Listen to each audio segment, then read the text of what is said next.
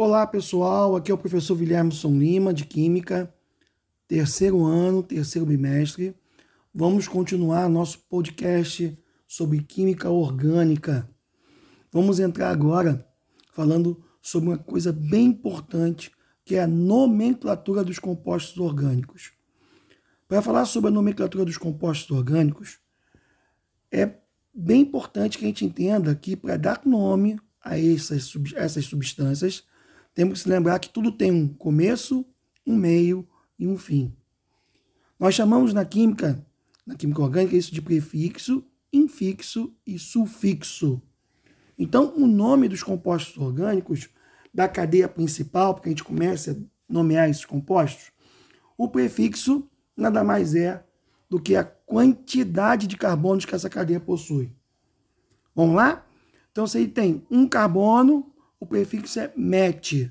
Dois carbonos, et. Três carbonos na cadeia, prop. Quatro, but. Agora vamos na ordinal. Cinco, pente. Seis, ex. Sete, hept. Oct. Oito. Non, nove. E dec, dez.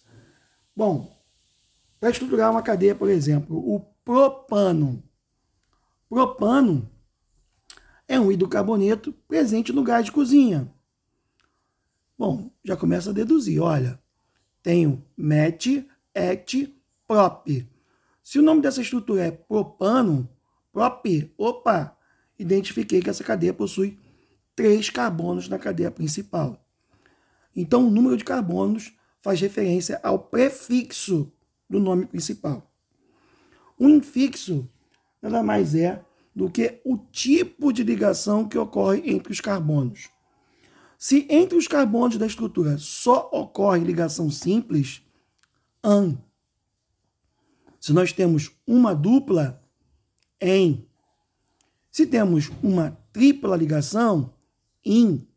Bom, pessoal, existem outras possibilidades dentro de uma cadeia, no nosso material de orientação de estudo, tem lá uma tabela sobre a relação das cadeias que são saturadas, só com ligação simples, e das insaturações e como é colocado o infixo em relação à estrutura da cadeia. Então, por exemplo, voltando ao propano, prop, an, propan. Opa, três carbonos, prop an, entre esses carbonos só temos ligações simples.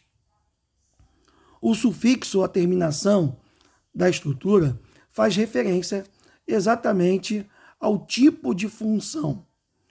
Se eu tenho um hidrocarboneto, ou seja, um composto formado apenas por carbono e hidrogênio, eu tenho a terminação O. Agora, existem outras funções, como álcool, cetona, éter, éster. Essas outras funções, no nosso material de estudo, nós temos uma tabelinha lá para que a gente possa acompanhar. Voltando ao exemplo do propano, prop, an, o. O próprio nome já nos diz características dessa cadeia. Três carbonos, ligação simples entre os carbonos e apenas a presença de carbono e hidrogênio na formação da estrutura. Bom, qualquer outro composto eu posso dar um nome dessa forma. Por exemplo, a gasolina é formada principalmente por misturas de octanos. Como um exemplo simples, para vocês entenderem, um octano. Um octano, uma mistura de octanos diferentes, tá, pessoal? Mas um octano, oct, an, o, uma estrutura que possui oito carbonos, possui ligações simples entre esses carbonos, ou seja, uma estrutura saturada e apenas carbono e hidrogênio. Bom, acompanhe nosso material de estudo e dessa forma comece a entender como é a proposta para a nomenclatura dos diversos compostos orgânicos. Lembrando que essa nomenclatura ela é oficial.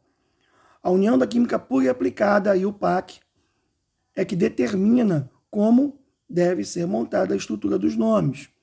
Então, nós temos outros compostos com radicais que vão formar uma estrutura e uma possível nomenclatura dos compostos. Bom, pessoal, vamos sempre seguir a regra, aprender a regrinha para poder identificar os diferentes compostos. Pelo nome, podemos montar a estrutura. Espero ter colocado vocês um pouquinho dentro desse entendimento. Vamos continuar com a leitura e até o próximo podcast.